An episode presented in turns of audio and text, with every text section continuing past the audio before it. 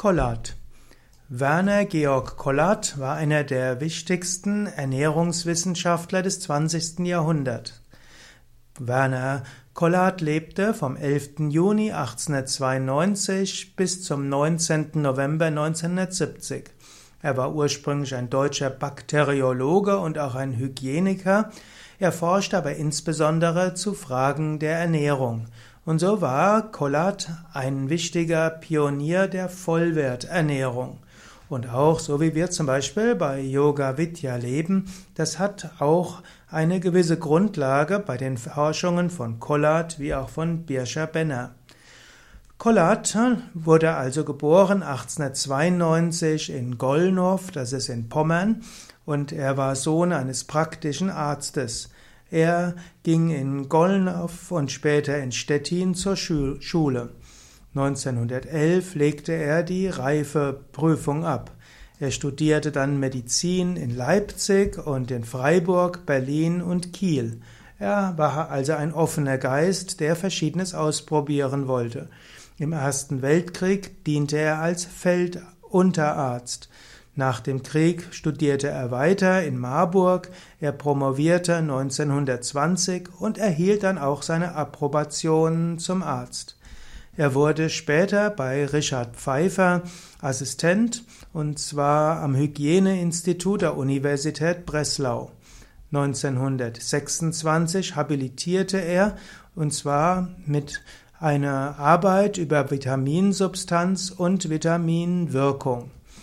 1932 wurde Kollat außerordentlicher Professor der Uni Breslau. Kollat wurde dann Professor für Hygiene und Bakteriologie 1935. Dann gibt es auch einen Aspekt von ihm, der nicht so schön ist. Er bekannte sich nämlich auch zur Rassenhygiene und er setzte sich für die Einrichtung eines Lehrstuhls ein. Also ist ein Zeichen, dass Menschen, die viel Gutes machen, manchmal auch schwersten Irrungen unterliegen. Allerdings bekannte er sich dann auch zur neuen deutschen Heilkunde und er begann dort letztlich auch die Vollwerternährung weiterzuentwickeln. 1942 publizierte Kollert sein Hauptwerk Die Ordnung unserer Nahrung und dieses, in diesem Buch ver, verwendete Kollert den Begriff der Vollwertkost. Als Vollwertkost bezeichnete er eine Kost, die alles enthält, was der Organismus zu seiner Erhaltung braucht. Letztlich war das Ernährungskonzept nicht sein eigenes Ernährungskonzept, sondern das von Birscher Benner. Der leider hm, engagierte sich Kollard auch bis zum Frühjahr 1945 zum Nationalsozialismus und ein Teil seiner Aufzeichnungen gingen in den Kriegshandlungen verloren. Nach dem Zweiten Weltkrieg ging Kollard nach in den Westen. Er sagte, dass er kein Nazi gewesen war. Er überarbeitete auch seine Werke. Er erhielt den Entnazifizierungsbescheid 1948. Er forschte dann zunächst in Stockholm weiter. 1950 veröffentlichte er das Buch Der Vollwert der Nahrung und seine Bedeutung für Wachstum und Zellersatz. Und dann spricht eben Collard von der sogenannten Vollwertlehre. Er setzte sich nach 1950 für die Popularisierung der Vollwerternährung ein. Es gab dann das sogenannte Collard-Frühstück und das besteht im Wesentlichen aus Frischkornbrei. Birscher Benner empfahl ja das Haferflockenfrühstück, Haferflockenmüsli und Birscher und Collard entwickelte den sogenannten Frischkornbrei, also zum Beispiel aus Weizen oder anderen Körnern gemahlenes Getreide, das dann über Nacht mit etwas Wasser eingeweicht wird. Die Theorie von Collard. Die Collardsche Nahrungstheorie besteht daraus, dass man Nahrung so wenig wie möglich behandeln sollte.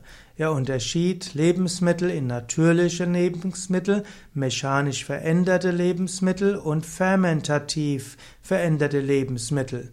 Und Lebensmittel bezeichnet diese, die lebendig sind. Im Unterschied dazu Nahrungsmittel, diese sind erhitzt, konserviert und präpariert. Und je, und man, der Mensch soll Lebensmittel zu sich nehmen und eben nicht einfach nur Nahrungsmittel. Und so meinte er, dass Rohkost besser ist als verarbeitete Nahrung. Und er sagt, je natürlicher, umso besser. Also, wenn du eine frische Tomate isst oder eine frische Gurke, eine frische Karotte, hat das die lebendigste Wirkung. Wenn du sie mechanisch veränderst, also zum Beispiel raspelst und reibst, ist das immer noch gut, aber etwas weniger gut. Wenn du sie fermentativ veränderst, also zum Beispiel Weißkohl, dann irgendwo äh, zu Sauerkraut werden lässt, ist das immer noch gut, aber nicht mehr ganz so gut. Wenn du dagegen erhitzt, ist das schon wieder etwas schlechter, aber besser als wenn du es konservierst oder präparierst. Also, die Theorie von Collard ist, je natürlicher, umso besser. Außerdem ist pflanzliche Nahrung besser als tierische Nahrung. Und so gibt es eine Wertstufe und Wertgruppen und so gibt es verschiedene Wertstufen und man sollte die höchstwertigste Nahrung haben. Ja, das sind jetzt so einige Überlegungen zu Collard. De facto hm, könnte man sagen, halten wir uns bei Yoga Vidya relativ nah am Konzept von Collard und verbinden es außerdem mit den Yoga-Richtlinien. Und wir verbinden die Theorie von Collard auch damit, dass unterschiedliche Menschen unterschiedliches wollen. De facto, was wir besonders befürworten, ist, dass Menschen einen hohen Anteil von Rohkost haben, also Obst und Salate, und dass, wenn es Getreide gibt, dieses Getreide Vollkorn ist und dass wir wenig Frittiertes haben und dass wir gänzlich verzichten auf äh, Konserven wie auch Tiefkühlkost. Manche Menschen brauchen allerdings laut Ayurveda auch warme Speisen und so gibt es durchaus eben auch gekochtes Gemüse und Ayurveda spricht auch den Gewürzen eine gewisse Rolle zu und so haben wir auch verschiedene Gewürze. Aber man kann sagen, die Yoga Vidya Ernährung ist eine Ernährung, die auf den Forschungen von Birscher, Benner und Collard mit beruht, das ergänzt mit Ayurveda und dann zu einer sehr gesunden Nahrung kommt. Was wir allerdings bei Yoga Vidya nicht haben, ist der Frischkornbrei von Collard. Wir haben den ein paar Mal angeboten, aber anscheinend wollen unsere Gäste das nicht so haben.